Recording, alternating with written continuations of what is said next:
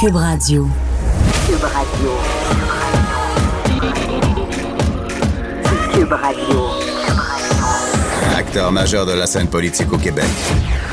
Il analyse la politique et sépare les faits des rumeurs. Trudeau le midi.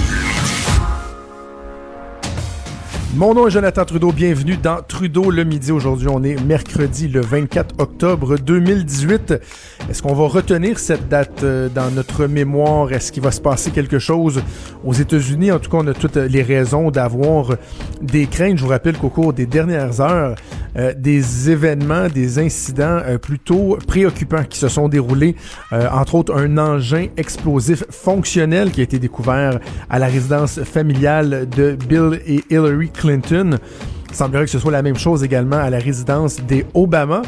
Et CNN, qui a été évacué en raison de la présence du signalement d'un colis suspect, euh, ce qui donne lieu euh, encore là à beaucoup, beaucoup de, de, craintes, de questionnements, de, de précautions euh, qui sont prises. Et là, je voyais dans les dernières minutes Time Warner également, qui aurait été évacué. Bon, on sait que dans des situations comme celle-là, à un moment donné, il peut y avoir une espèce de paranoïa collective euh, qui se développe. Donc, euh, euh, qu'est-ce qui est vrai, qu'est-ce qui est des fausses alarmes, et surtout qui est derrière ça, parce que quand même, d'aller porter des engins explosifs chez les anciens présidents des États-Unis, j'ai vu une rumeur aussi de, colis près de la Maison Blanche. Bref, là, on comprend que, tout ça s'emballe et qu'on a de la misère à départager le vrai du faux mais on a l'impression que c'est pas juste un coucou là, qui peut euh, agir de la sorte que ça prend une espèce d'opération concertée. Mais bon, il n'y a pas eu d'explosion, il n'y a pas eu de blessés, pas eu d'arrestation, pas eu de revendication,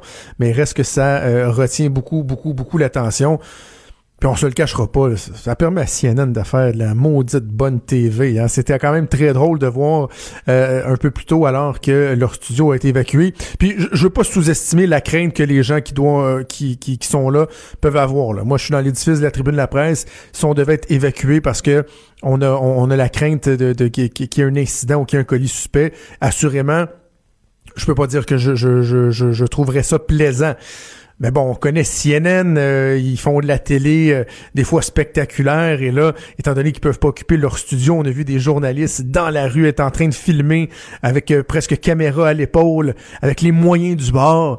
C'est sûr que quelqu'un quelque part qui se rend compte et qui est conscient quand même que c'est c'est pas mauvais pour les codes d'écoute. Alors bref, on va espérer qu'il n'y a rien de grave, que ça va s'arrêter là et surtout qu'on pourra euh, mettre la main au collet des, des, gens euh, qui posent des gestes comme celui-là, que ce soit des, euh, des mauvais plaisantins, des déséquilibrés ou encore des gens avec des intentions terroristes. Alors bref, Évidemment, lorsqu'il se passe quelque chose comme ça, on pense tout de suite au pire. Pour l'instant, ce n'est pas le cas. Mais on va suivre ça de près si jamais il y a des développements au cours de la prochaine heure. On va vous tenir au courant. Évidemment, quand on parle euh, des États-Unis ces jours-ci, on pense euh, à l'Arabie saoudite et euh, le, le, le, le, feuilleton. C'est un mauvais feuilleton en ce sens que si c'était un film qui nous était présenté, probablement qu'on trouverait qu'il y a de l'exagération. On trouverait peut-être qu'on pousse le bouchon un peu trop loin, mais souvent la, la, réalité va dépasser la fiction. C'est ce qui se passe dans toute l'histoire entourant le meurtre de Jamal Khashoggi.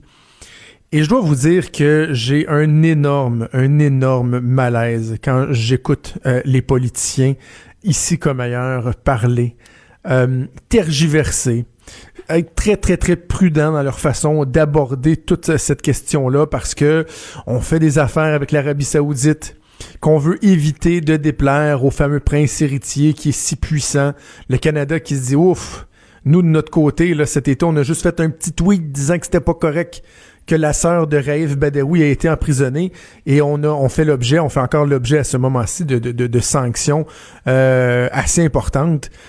Donc là, on a un peu peur, on marche sur des œufs. Président américain, lui, de son côté, euh, a commencé par nous dire que bon, c'était préoccupant, mais que finalement, ah, il leur avait parlé et que leur version, elle était crédible, que c'était des, des, des, tueurs euh, un peu hors de contrôle, des rogue killers qui avaient agi pour là finalement se rendre compte qu'ils s'étaient pas mal probablement fait bullshiter par ses homologues euh, saoudiens. Mais là, tout le monde parle, mais peu de gens agissent.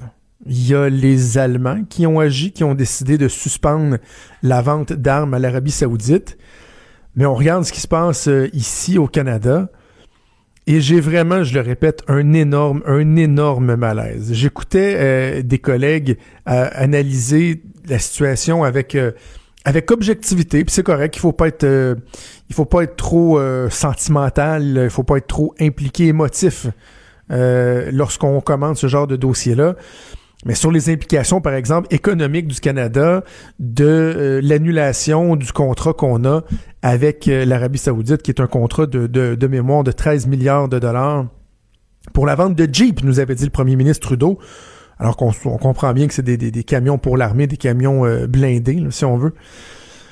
Des tanks, des genres de tanks. Et euh, là, bon, on nous dit, ouais, mais là, vous savez, si le Canada décide d'annuler ou de suspendre son contrat avec l'Arabie saoudite, euh, ben, il y a un bris de contrat. Ça vient avec des pénalités. C'est des pénalités qui, selon des premières estimations, on ne sait pas si c'est vrai, si c'est euh, rigoureux le travail qui a été fait pour nous donner ces chiffres-là. On l'avale, on le prend comme tel, mais on nous parle d'un milliard, par exemple, en pénalité qui pourrait être infligé au Canada. On va parler des emplois également. Euh, 2000, 3000 emplois en Ontario, c'est des industries euh, qui, euh, qui fournissent des bons emplois, des emplois bien rémunérés. Évidemment, on aime ça, des bons emplois. On veut que les gens soient bien payés. Et là, on dit, ouais, mais là, ça pourrait être 2000, 3000 pertes d'emplois parce que c'est ça que ces gens-là font. C'est ce genre de contrat-là. Et si on n'honore pas le contrat qu'on a avec l'Arabie saoudite, euh, ben on va avoir on va avoir un problème. Ça va mener à des pertes d'emplois. Alors, je pose la question suivante. Ça vaut combien une vie? Tu il est où le, le, le, le, pardonnez-moi l'anglicisme, mais le breaking point, là? À partir de quel moment tu te dis, bah ouais, c'est une vie, mais là, en même temps, euh, c'est un milliard de contrats. C'est une vie, mais c'est 2000, c'est 3000 emplois. Alors, on, on, la fixe où, cette ligne-là? Vous savez, je vais faire un, parallèle avec... Euh, avec les médicaments qui sont euh, autorisés, euh, qui sont remboursés par le ministère de la Santé. Il y a une analyse qui est très, très, très difficile à faire et qui peut paraître froide, mais il y a une analyse qui est faite où on se dit, on doit établir, si on veut, le coût-bénéfice, c'est-à-dire combien ça coûte à l'État, par exemple, de rembourser un médicament pour le nombre de vies que ça va sauver concrètement. Et il y a des médicaments qu'on va reconnaître leur, euh, leur efficacité, par exemple, mais qui vont être beaucoup, beaucoup, beaucoup, beaucoup, beaucoup trop coûteux pour le nombre de vies que ça peut sauver. Et on va trancher, on va dire, ben, à partir de tel niveau, malheureusement, le gouvernement ne va pas euh, autoriser le remboursement de tel ou tel médicament parce qu'il n'est pas assez efficace. Alors, je pose la même question. Est-ce qu'on a le même type de barème pour une vie? Est-ce que euh, la vie d'un journaliste, par exemple, doit valoir plus que la vie d'un kidam? Moi, ma réponse initiale à une question comme celle-là, normalement, ce serait non. pourquoi c'est pire si ça arrive à un journaliste? Mais dans un cas comme celui-ci, c'est que la signification, elle est tellement lourde d'avoir un pays qui va dans un autre pays enlever un ressortissant, euh, le tuer, euh, mentir à la planète entière, euh, cacher son implication, euh, nier donc son implication, euh, y aller de mensonge par-dessus mensonge. Et là, malgré donc cette gravité-là, on se retourne puis on se dit ouais, mais on a un contrat de 13 milliards avec eux autres. D'autres vont dire ouais, c'est le pétrole là, tu sais j'ai un énorme malaise parce que moi, j'aurais envie de dire à mon gouvernement, je m'en sac du 13 milliards. Je m'en sac du milliard de dollars. Moi, comme Canadien, j'ai euh, honte de voir qu'on fait affaire avec des pays comme ceux-là. Des pays qui ne respectent pas les conventions, qui ne respectent pas les droits et libertés. À la base, ce contrat-là aurait probablement jamais dû être octroyé. Comment, en tant que dirigeant, en tant que politicien, on peut faire le beau, faire la belle dans l'espace public en disant, oh, vous savez, c'est important, les droits et libertés. Hein, Raif Badoui était bien, bien, bien important quand, euh, euh, Justin Trudeau était dans l'opposition, mais une fois rendu au pouvoir, les coups de fouette, les mille coups de fouette qu'on a décidé de donner à Raif Badoui, dix ans d'emprisonnement, mille coups de fouette que le gouvernement, l'Arabie euh, saoudite, a infligé comme peine à Raif Badoui parce qu'il avait osé critiquer le régime. Vous rendez-vous compte à quel point c'est stupide? À ce moment-là, c'était le gouvernement conservateur qui avait octroyé le fameux contrat. Mais le gouvernement Trudeau, quand il est arrivé au pouvoir, Raif Badawi s'en est sacré comme l'an 40 parce que il faisait de la business avec l'Arabie Saoudite et que ça, c'était autrement plus important que les coups de fouette qu'on donnait à RAF. Je trouve ça épouvantable qu'à la base même, pour des questions d'argent, puis je, je, suis loin d'être un anticapitaliste, là, euh, que pour des questions d'argent, on accepte de faire des deals avec des pays délinquants comme ça, des pays qui ne respectent pas les droits et libertés, des pays où les femmes doivent se cacher, sont traitées comme euh, de la chair à canon, où on va lapider des gens, où on va exécuter des gens qui osent critiquer, qui osent remettre en question le régime. Je trouve ça épouvantable à la base qu'on fasse des affaires avec ces gens-là et que pire encore, on soit pas capable d'aller au bout de notre nos convictions lorsqu'on est mis devant des atrocités comme celles qui ont été commises euh, auprès de Jamal euh, Khashoggi. Khashoggi et que euh, on reste les bras croisés. C'est bien beau le parler, dire que euh, oui oui on est on, est préoccupé puis qu'on va regarder ça de près, euh, qu'on pourrait le suspendre, bon l'arrivée par exemple de d'étudiants étrangers, des choses comme ça, mais c'est pas suffisant ça. Il faut aller plus loin. Puis peut-être que oui il y aura des impacts, mais j'espère au moins que si on va de l'avant, on retiendra nos leçons qu'à la base on n'aurait pas dû faire affaire avec des des des, des gens aussi aussi fous, aussi débiles que ça. Donc, bref, euh, c'est un peu gênant. Je trouve ça un peu gênant de voir la façon que notre gouvernement se comporte, mais je comprends qu'il n'est pas le, seul. Imaginez, on se dit, on veut pas imposer des peines ou, par exemple, suspendre les transactions d'armes avec l'Arabie saoudite ou de matériel euh, militaire, parce que si c'est pas nous qui le faisons, ça va être quelqu'un d'autre.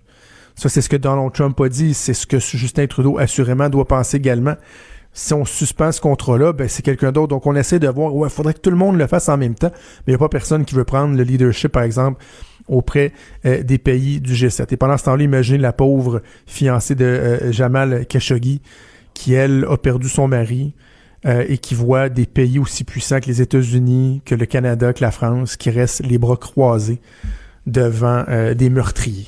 Des meurtriers qui sont au pouvoir d'un pays inférieur. Trudeau, le sexe symbole de la politique. Ah, c'est Jonathan, pas Justin. Trudeau, le midi. Cube Radio.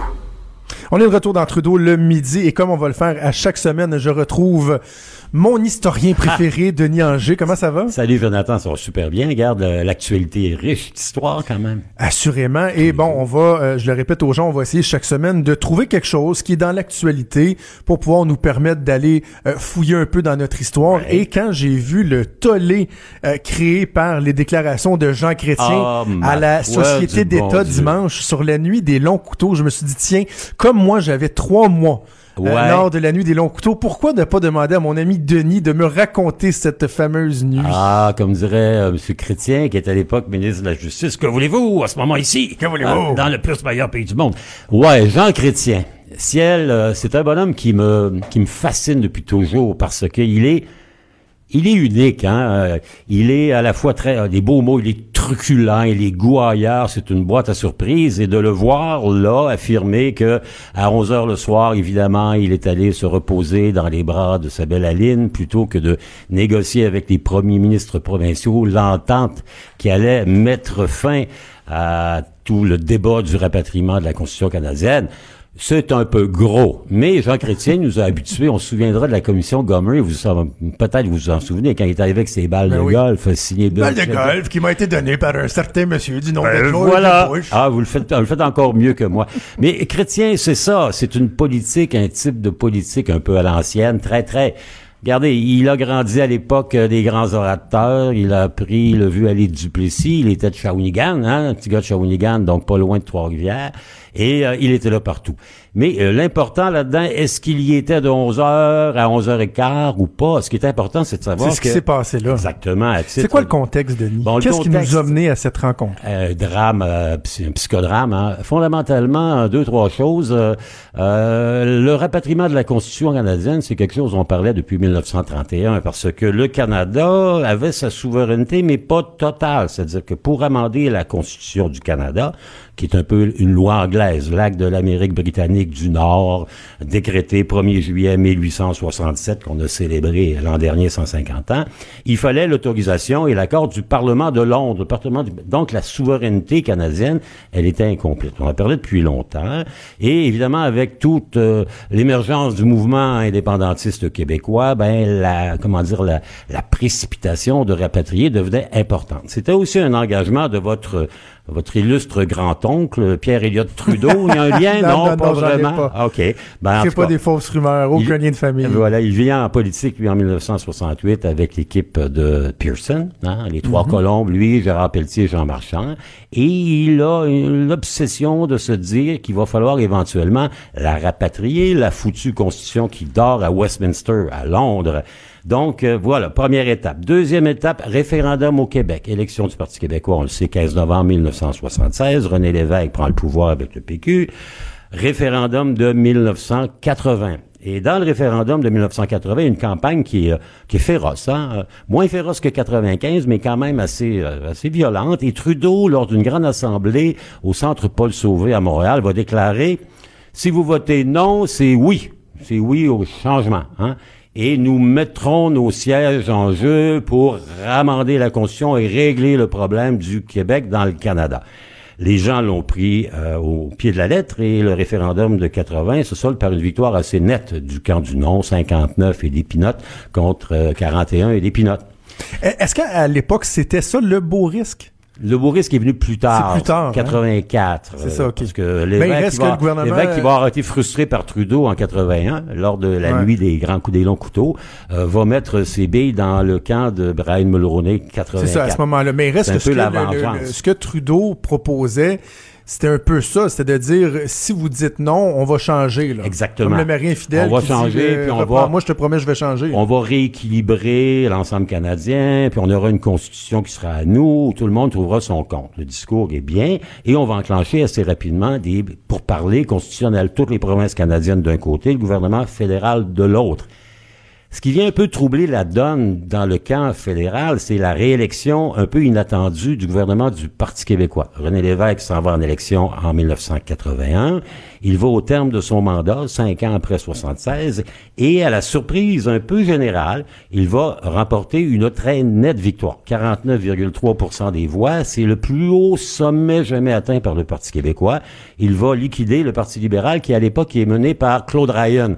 Et Ryan fait une très mauvaise campagne. Il, il se drape dans son ton, la main de Dieu l'a choisi, etc. Donc les gens, ils se, ils s'auto-pelurent de bananisent, aurait dit Jacques Parizeau. Ils s'auto-ridiculisent et dans les faits, 81 députés du PQ, 49% Donc la ronde de négociation constitutionnelle s'amorce avec l'évêque qui est bien en selle, Trudeau qui a un engagement, les provinces canadiennes qui savent pas trop où aller, à l'exception de deux d'entre elles.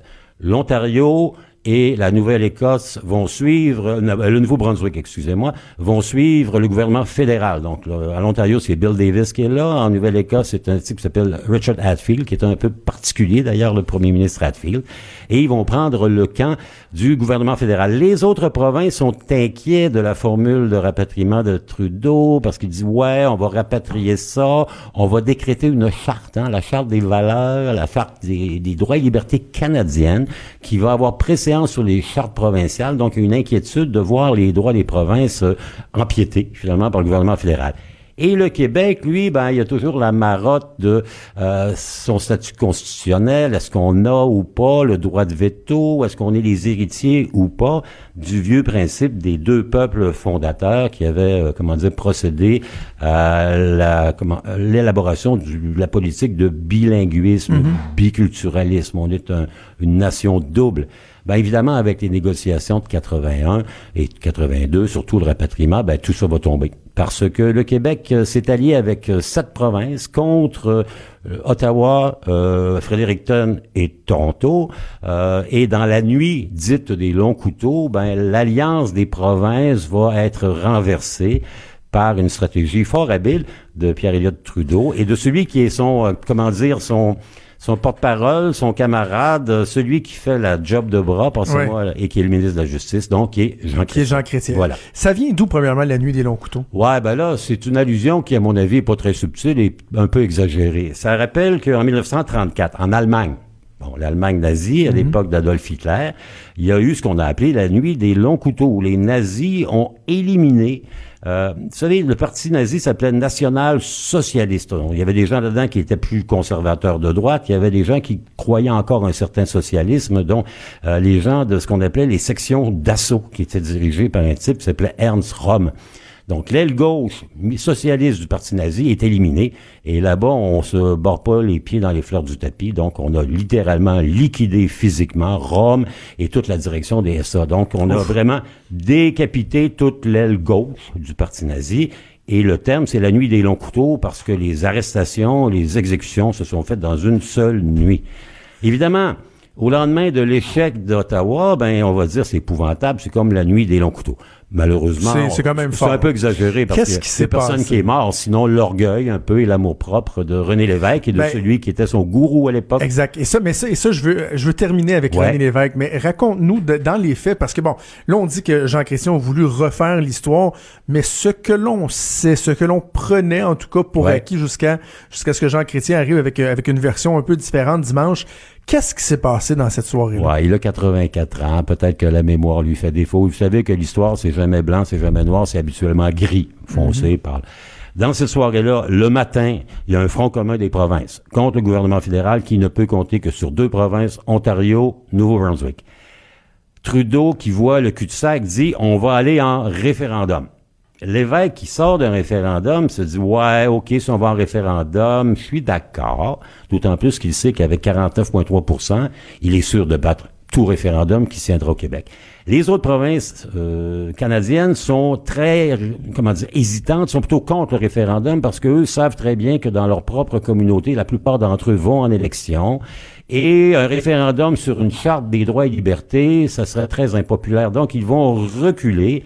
Et dans la soirée, alors que M. Lévesque est reparti avec son fidèle conseiller, Claude Morin, on s'en souvient, Claude Morin, ministre des Affaires Qui était intergouvernementales dans les bonnes grâces à ce moment-là. qui était dans les bonnes grâces de M. Lévesque et aussi dans les bonnes grâces de la GRC, si ma, Oui, c'est ça. si ma souvenance est bonne. Hein, député Louis Hébert, ici pas très loin.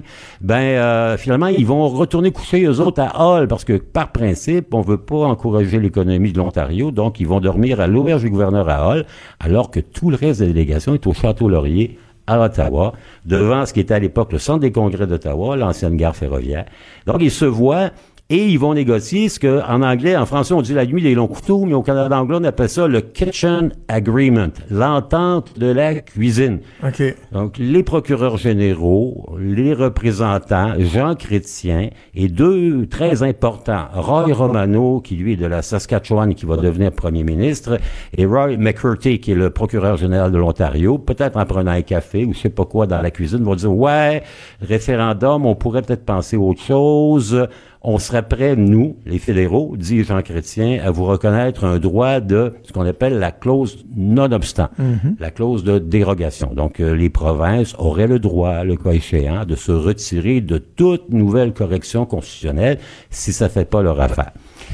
Les provinces anglophones sont tellement heureuses d'être contentes que durant la nuit, elles vont toutes souscrire. Et au matin, l'évêque et Morin rentrent pour le petit déjeuner et apprennent que durant la nuit, l'entente a été signée entre le gouvernement fédéral et les neuf Et provinces. personne n'a essayé de rejoindre le Québec à ce moment-là? Non, Il n'y a pas de tentative qui a été faite? On était mis devant le, le, le, fait accompli. Ah oui, a posteriori. Et c'était d'ailleurs ce qui a enragé l'évêque, parce qu'il avait dit l'évêque, s'il se passe quelque chose, n'hésitez pas à appeler nous, on n'est pas loin, on, est de l'autre côté de la rivière.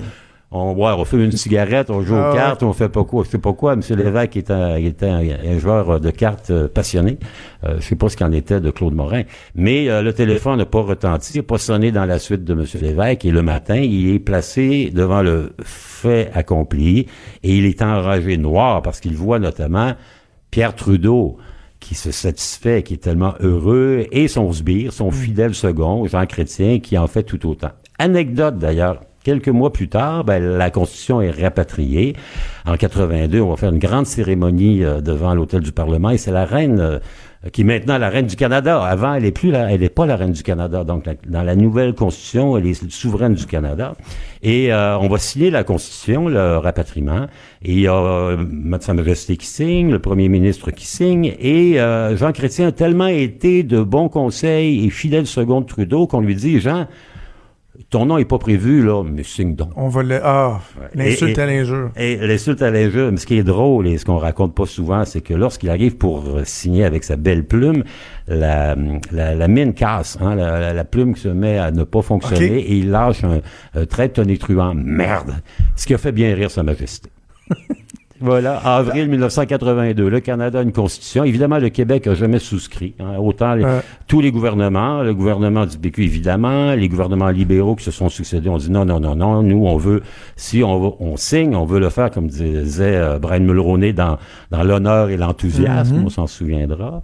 Euh, et je doute que le nouveau gouvernement de la CAQ aille plus loin que ce à quoi pas, se on sont sent pas occupés. que c'est ça. Non, on sent pas qu'il y a de l'appétit. il n'y a pas Euh, un appétit puis il n'y a pas un intérêt. Un mot en terminant sur René Lévesque, puis un jour on aura l'occasion de- d'en reparler toi et moi ensemble parce Ah oui. que je sais que tu lui as même déjà roulé des cigarettes, Ouais, tu l'as déjà ouais, interviewé ouais. lorsque tu étais euh, journaliste. Est-ce que ça a été la plus grande blessure de, de sa carrière, ça? Est-ce que pour lui, ça a été plus difficile que le Ça a- référendum Je pense que de oui. 80? pense Est-ce qu'il s'en oui. est, s'en est déjà remis, en Je fait? pense pas. Regardé, on évoquait tantôt le beau risque. Après ça, il va avoir deux choses. Euh, il va venir blessé, trompé, trahi. L'impression que lui, qui est un démocrate et qui croyait d'être capable de négocier, que le mur, il est infranchissable à Ottawa, d'une part. Deuxièmement, l'échec de ça, le repatriement va faire en sorte que dans le PQ, il va y avoir une grande vague de désaffection. On s'en souviendra. Parizeau va claquer la porte. Six, sept membres de son équipe, qui était une équipe assez remarquable, hein, l'équipe de 76, vont s'en aller. Il va proclamer qu'il veut faire le risque de l'entente avec Brian Mulroney, euh, ce qui va faire que les votes péquistes vont aller chez les conservateurs, ce qui est quand même un peu étonnant et que Mulroney va balayer non seulement le Québec, mais le Canada à l'élection de 84. Il a été blessé. Mais je vous dirais que ça, plus l'abandon de ses vieux compagnons d'armes, Parizeau, Lorrain, Vaugeois, ils vont tous quitter les gens qui sont les pur et dur de la de l'indépendance. Ça, ça va le blesser. Et René Lévesque va terminer sa carrière de premier ministre pas longtemps après, 1985. Il va être blessé, fatigué, malade, puis il survivra Une pas si longtemps fin, que ça. hein. Voilà. Ça a été un peu une triste fin pour quelqu'un qui fut en son temps, euh, comment dire, l'idole de tout un peuple. Et avant son engagement politique, je vous dirais l'i- l'idole de tout le monde. Euh, Lorsqu'il est journaliste à Radio-Canada, qu'il raconte le monde, c'est le héros de tout le monde. Tout le monde l'aime. Il demeure le politicien le, le- le plus apprécié. Exactement. euh, au Même Québec. encore aujourd'hui, quand on fait des sondages, qui fut le plus grand premier Ouais. ministre du Québec, malgré ses 5 pieds 3 pouces et demi euh, Mm. fort, il demeure, et de loin, celui que les Québécois ont le plus apprécié. Non seulement parce qu'il a fait de belles choses, on lui doit quand même euh, la nationalisation de l'électricité, la régie de l'assurance, mais la- pas la, la, la, la- l'assurance automobile, la loi 101, etc. Mais aussi parce que les gens se reconnaissaient dans cet homme-là qui était assez simple, Mm. comme eux, et qui parlait leur langue, Qui avait des faiblesses. Qui... qui avait des faiblesses. On aura l'occasion assurément de, de, de, de, Ouais, de ben, s'en 15 parler. septembre s'en vient, ce sera peut-être Ouais, une belle Ça occasion. pourra peut-être être notre occasion. Prochain de rendez-vous, Merci toujours. agréable. À gauche, à droite, au milieu. Tout le monde est le bienvenu. Jusqu'à 13h, vous écoutez Trudeau le midi. Cube Radio. Très, très content de recevoir euh, mon prochain invité ici dans nos studios sur la tribune de la presse. Euh, Jusqu'à il y a quelques jours, il était le directeur des relations avec les médias du premier ministre Philippe Couillard. Charles Robert est avec moi. Salut Charles. Salut, comment ça va? Ça va bien. Euh, euh, on fera pas semblant qu'on on se vous voit. on se connaît depuis longtemps. salut, on a même travaillé ensemble. Juste approcher un peu de ton micro, s'il te Oui. plaît, Charles. Euh, on a travaillé ensemble, donc on, on va se tutoyer et se parler comme on le faisait euh, normalement. Euh, tu me demandes comment je vais. En fait, moi, la première question que j'ai au-delà de euh, du, du platonique, comment ça va, qu'on pose à tout le monde euh, à chaque jour, j'ai vraiment envie de te demander, toi, comment tu vas? Ça va bien, ça va bien? Je dirais que c'est, un peu fascinant l'environnement le post-électoral euh, parce que évidemment, bon, tu sais ce que je faisais dans la vie. Euh, on a perdu l'élection le 1er octobre.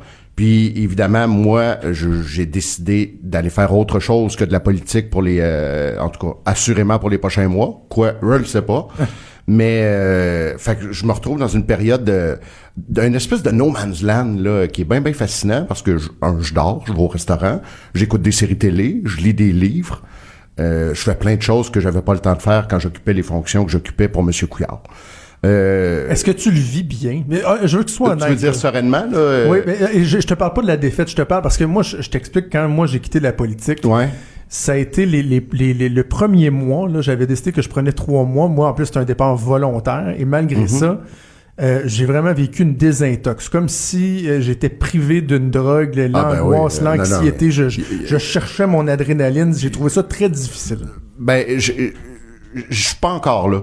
Parce que là, je suis dans, je dirais que je suis dans les premières étapes de mon sevrage, là, Ouais. euh, si on veut. Alors, ce que je, là, je profite du bon temps. Là, ma blonde est contente parce que je, suis- je suis à maison. Euh, je pense que dans deux semaines, elle va être écœurée que je sois à maison, mais en ce moment, elle est contente.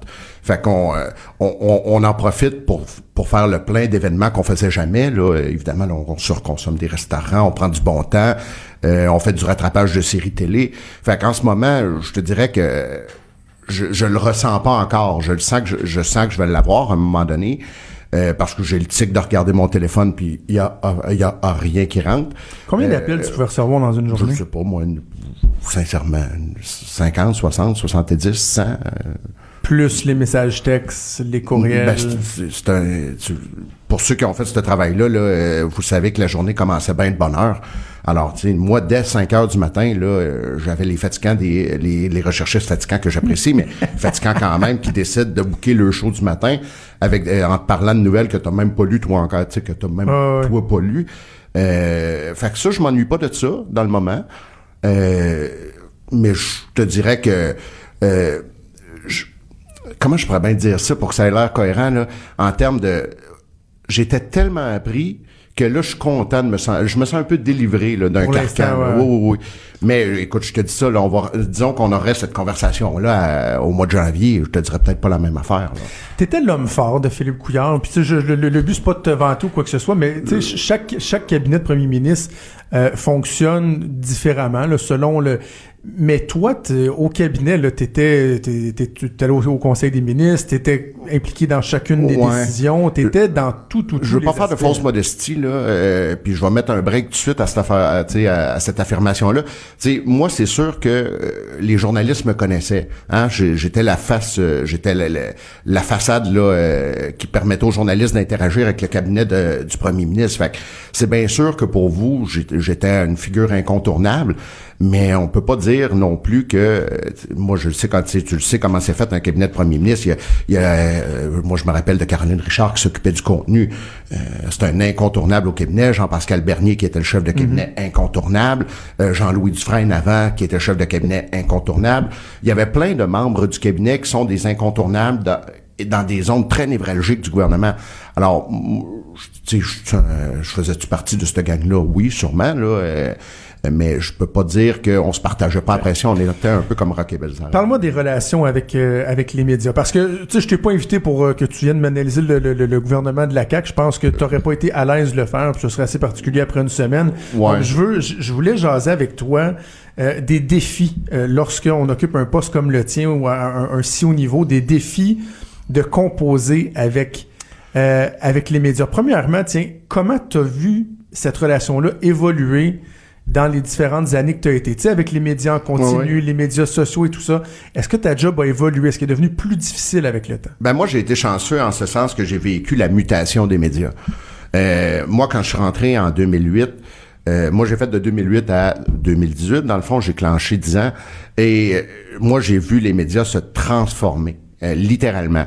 Euh, évidemment, les médias sociaux sont devenus euh, sont devenus encore une fois un incontournable de, de la communication politique, c'est vrai. Euh, les chroniqueurs aussi, l'émergence de chroniques euh, a changé le, a changé un peu le, le, le visage le, du spin politique. Euh, on travaille moins avec les, les, euh, moi ce que j'appelais les newsgetters, là, les, les chasseurs de nouvelles, les journalistes, là, je dirais euh, les journalistes là, qui font vraiment de la nouvelle.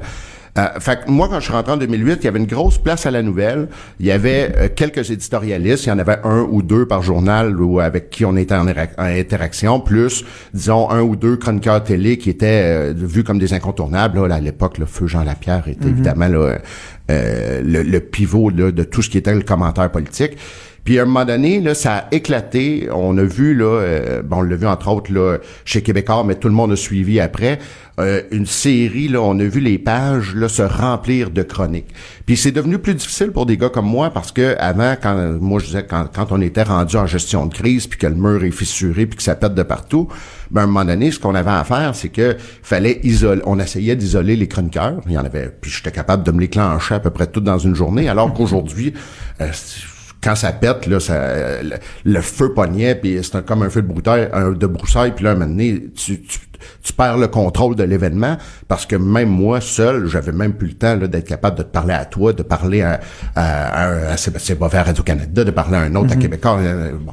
Fait que tu sais, tu le sais que c'est là qu'à un moment donné, plus le spin qui s'emballe sur les médias sociaux, tu sais, je veux pas revenir sur l'épisode du 75$ piastres pendant la campagne électorale, Oui. mais, mais tu sais, ça, c'est un bel exemple de Où tu perds le contrôle de gestion de gestion de crise où là littéralement ça s'est enflammé là, surtout en campagne électorale c'est exposant à mille fait que là tout d'un coup ça se met à décoller puis tu deviens un peu spectateur de l'événement Est-ce que tu le sais, quand un événement comme celui-là arrive, là, avec, avec l'expérience, puis avec justement de la façon que la dynamique s'est transformée dans les médias, est-ce que immédiatement tu le sais que ça va, je te ça dirais va que se répandre comme une traînée de poudre ou tu t'aspères ou.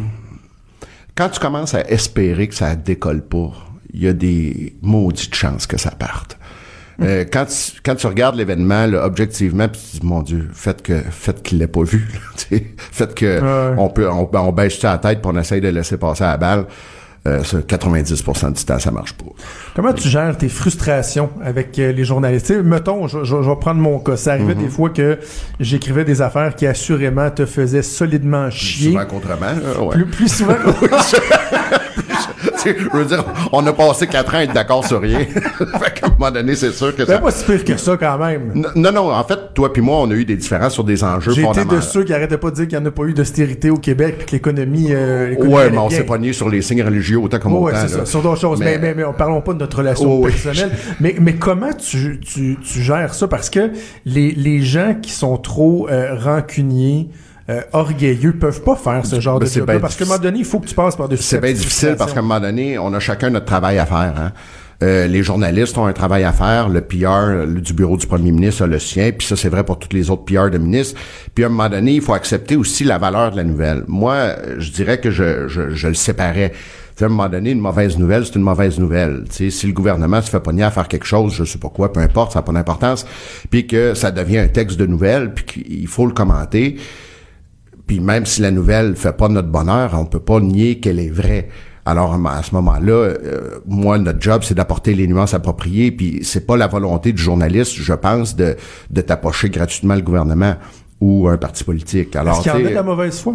Bien sûr qu'il y en a, c'est bien certain.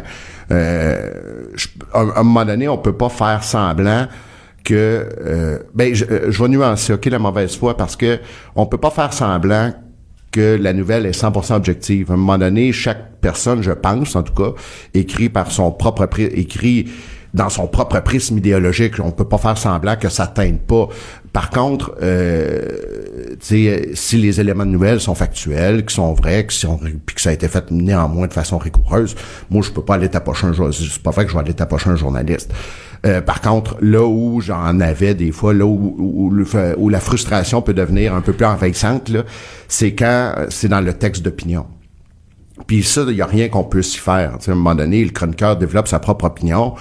Euh, puis si elle est à contrario de la tienne, ben c'est be my guest, mon homme. Euh, on peut pas, on peut, il y a rien qu'on puisse faire. À ce moment-là, je dirais que de toi à moi, il y a des chroniqueurs avec qui j'avais beaucoup, beaucoup des contacts bien moins soutenus euh, parce qu'ils sont idéologiquement tellement à l'autre bout de mon spectre que ça sert à rien d'avoir des contacts. Mais reste que dans l'ensemble, je, je pense là, je pense euh, de toi, je pense que les, les chroniqueurs qui ont qui ont beaucoup écrit savent que j'ai toujours été ouvert à la discussion, même si on était, euh, même si, comme je te dis, on n'était pas à chaque bout d'un spectre idéologique, mais reste que dans l'ensemble, quand je fais le post-mortem de tout ça, j'ai l'impression que les, les chroniqueurs et éditorialistes étaient capables de compter sur une bonne oreille au bureau du premier ministre, tu sais, puis un bon niveau de discussion aussi. Le lien de confiance, il est, il est essentiel. hein, parce que ça, les gens le voient pas, mais euh, par exemple, je sais pas, moi, si euh, un journaliste ou une journaliste te questionne sur un dossier jour après jour, jour après jour, que tu lui dis que t'as pas la réponse, puis que tu vas aller couler l'information à un journaliste d'un autre média, là, le lien de confiance, il est affecté, puis après ça, dans un sens comme dans l'autre, c'est difficile de, de, de, de revenir euh, puis de travailler efficacement ensemble. T'as, ben, t'as raison. Moi, je vais parler pour moi. Là, je parlerai pas pour les autres, mais, mais moi, euh, Ronald Poupard, euh, Oui. qui était euh, une légende au Parti libéral du Uh-huh. Québec, là, qui a occupé mes fonctions longtemps auprès, euh, auprès de M. Bourassa, m'avait tout le temps dit, mange jamais à un journaliste esti. Ça, c'est la première affaire qu'il m'a dit. As-tu déjà menti à un journaliste? Jamais. Je n'ai pas tout dit. En fait, c'est là, C'est là que je m'en allais. C'est qu'on ne peut pas tout dire. Puis si je ne peux pas dire quelque chose, je le dis pas, mais je dis que je ne peux pas le dire. Hey, moi, c'est exactement ça que je faisais. Puis euh, quand j'étais euh, plus dans, dans, dans tes bottines, puis moi, j'ai toujours dit que la vérité, pour moi, c'est un, un prisme. C'est comme un, un cube. Il y a plusieurs facettes à une vérité. Tu peux choisir de démontrer la facette qui fait plus ton affaire. Oui, c'est sûr. Puis de pas mettre l'emphase sur une autre facette, mais il reste que l'important, c'est de pas bullshiter, de pas compter Oui, euh, mais euh, il faut faire attention avec la, avec le- la notion de subjectivité de la vérité, là, je te dirais, là, euh, parce qu'à un moment donné, le journaliste n'est pas niaiseux, là, lui, il sait bien que toi, ta job, c'est d'essayer de se faire boire De ton Kool-Aid. de ton Kool-Aid, tu sais, puis de- puis de lui, toi, tu as une job à faire, c'est de c'est de vendre effectivement là, ta de donner un bon angle, tu sais, à, une politique publique, whatever. Alors, lui, le journaliste, lui, est toujours sceptique quand euh, quand il, décide de- de- d'avoir une conversation avec toi sur euh, peu importe ce que le gouvernement a fait. euh, lui, il sait que tu es là pour bien faire paraître le gouvernement. Alors, tu pars avec une notion de scepticisme. Déjà, lui, le journaliste, je pense, doute de ce que tu vas lui dire, en tout cas, ou il, va, lui, il va s'efforcer de séparer le bon gré de l'ivraie, là, tu sais, dans le spin que tu que, tu y donnes. Mais, mais il faut qu'il ait l'impression, puis c'est ça qui est fondamental, c'est que si toi tu y crois à ce que tu dis, alors tu deviens beaucoup plus convaincant. Alors moi, il y a des ce que j'ai quand j'ai beaucoup insisté par exemple sur des éléments euh, de politique publique auprès des chroniqueurs ou des éditorialistes, quand j'insistais beaucoup, c'est parce que j'y croyais moi-même. Alors, tu sais, moi, j'ai toujours pensé que tu peux pas vendre ce que le ce en quoi tu crois pas. Alors, si je décide d'aller, quand tu décides d'aller à la, à la guerre avec euh, euh, pour réparer, pour aller faire, pour aller, euh, pour aller réparer, par exemple, pour euh, faire du, euh, euh, voyons, euh, du control damage là, avec euh, sur euh, sur un élément qui est sorti dans l'actualité. Ben, il faut que tu sois convaincu. Si t'es pas convaincu, t'es pas convaincant. Fait que, euh, Fait que des fois, tu sais que tu convaincras pas nécessairement la personne, mais au moins tu dis, moi j'y crois. Fait que tu... Ben, en tout cas, tu- ça te permet à tout le moins d'apporter les nuances appropriées. Euh, parce que souvent, quand euh, quand ça pète dans les médias, tu te lèves le matin, il y a un front, il y a un, y a- un front de merde dans le journal, et là, là, tu le sais que ça va partir de tout bord, tout côté. Puis souvent, la nouvelle, quand elle sort, est bien empreinte de préjugés. Fait que là, tu écoutes les émissions d'affaires publiques, qui passent de qui passent dans la matinée, et là, tout d'un coup, tu vois que les chroniqueurs, tout le monde est un peu mêlé, et, la première impression est souvent empreinte d'un certain préjugé, ok, euh, qui est assez naturel. Puis là, tout d'un coup, euh, au fil de la journée, ce que tu t'aperçois, c'est que ta certaines nuances commencent à s'inscrire dans le débat public. Puis ça, c'est ma, ça, c'était ma job à moi, d'essayer, tranquillement, pas vite, sais, quitte à ce que tu puisses pas là, annihiler la nouvelle, ben, au moins, tu peux, tu peux être capable de faire en sorte que quand tu arrives au show de 18 heures, là, par exemple, ben, là, tout d'un coup, la nouvelle s'est transformée. Puis, là, les, le- et là, tout d'un coup, cette nouvelle-là devient un débat euh, beaucoup plus nuancé qu'elle ne l'était le matin. C'est ça. Et c'est là que tu, tu, tu- tu te rends compte que tu as fait ton travail, que même si des fois la journée n'est pas sauvée, il reste que tu as réussi à. Ouais, c'est une notion bien arbitraire, hein, sauver une journée. Là. Ouais. Moi, je me rappelle pas de, de- avec pendant toutes les années où j'ai fait ce job-là, tu sais, de dire j'ai sauvé la journée. Tu sais, on a pogné une nouvelle qui, puis Ouais. finalement à la fin de la journée c'était de la bullshit. En fait, c'est arrivé une fois ou deux où on, la nouvelle qui est sortie le matin, puis par respect pour le journaliste qui l'avait écrit, je le dirai pas c'est quoi, mais où on, on arrive là, ça fait quelques années de ça, il y a un front d'un journal bien connu, et finalement on s'aperçoit que la nouvelle est pas, la nouvelle est juste pas vraie. Alors, puis là, tout d'un coup, à midi, là, tout est désamorcé, mais ça arrive jamais. C'est très ce rare. genre de- jamais de Juste rapidement en terminant, toi Mhm. qui des fois avais un jugement critique envers les commentateurs, y a-t-il Mhm. des chances qu'on voit commenter la politique dans les prochaines années? Je le sais pas. Honnêtement, je le sais pas. Euh, pour le moment, non. En tout cas, euh, j'étais plutôt là de, je- plutôt là dans un mode là euh, prendre des prendre des longues vacances. Je te dirais que je prendrais, je prendrais pas de décision quant aux suites à donner à ma carrière, au moins avant janvier. Là. En ce moment, là, je, je me la coule douce. Écoute, ça a été un plaisir de te Merci, recevoir. toi. Assurément, je vais te réinviter parce que jaser de politique avec toi, euh, c'est passionnant. On le faisait régulièrement. Puis là, au moins, ben, on chicanera pas. Mais euh, je veux Non, te remercier. pas ça, ça se je, te, je te remercie pour ta disponibilité toujours au cours des dernières années. Je pense que ça, tous les gens des médias te le reconnaissent et je te souhaite vraiment la meilleure des chances euh, pour la suite. Quand Trudeau parle de politique, même les enfants comprennent. Jusqu'à 13h, vous écoutez Trudeau le midi. Cube Radio. Je l'ai complètement, complètement échappé euh, avec euh, mes invités. Malheureusement, euh, ça nous laisse très peu de temps pour le dernier bloc, mais je trouvais ça vraiment intéressant de, de, de prendre le temps avec quelqu'un comme Charles Robert, quelqu'un qui a vraiment connu les dessous du pouvoir et qui est fraîchement sorti euh, de ça, de cette dynamique-là, et qui peut euh, nous en parler. Moi, j'ai fait le, le- le même genre de travail que euh, Charles a fait pendant, pendant quelques années. C'est un travail qui est fascinant, qui est méconnu du public et que j'aurais ah, envie de dire qu'il est pas assez respecté parce que c'est un travail difficile euh, et, et- et- et je pense que c'est pertinent. De, de, de, pouvoir en parler, de pouvoir expliquer aux gens, puis également de comprendre à quel point ce métier-là évolue au fur et à mesure que euh, nos médias se transforment devant nos yeux. Alors, c'était bien intéressant de parler avec Charles Robert. Nous, on a déjà terminé. C'est tout pour euh, Trudeau le midi. Merci à Hugo Veilleux euh, à la recherche, également à Joanie Henry. Cube Radio.